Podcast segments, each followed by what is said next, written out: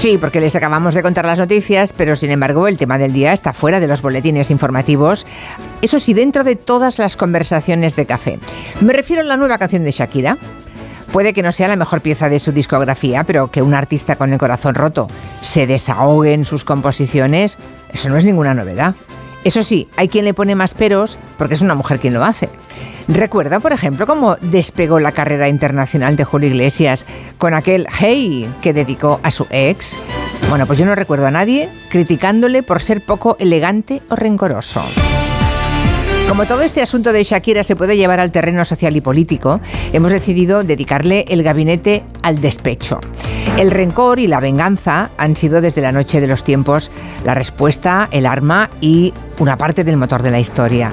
La política, de hecho, está llena de casos. ¿Cuántas decisiones y declaraciones se han hecho bajo el influjo del rencor o el despecho? Lo malo es que ese sentimiento se lleva mal con la razón, de modo que las decisiones que se toman en ese estado podrían no ser las mejores. En fin, que intentaremos discutir de forma civilizada y constructiva sobre el despecho y el rencor en la vida en la vida, en la política, en la sociedad, en el tiempo de gabinete, con Carolina Vescanza, Javier Gallego y Julio Leonard.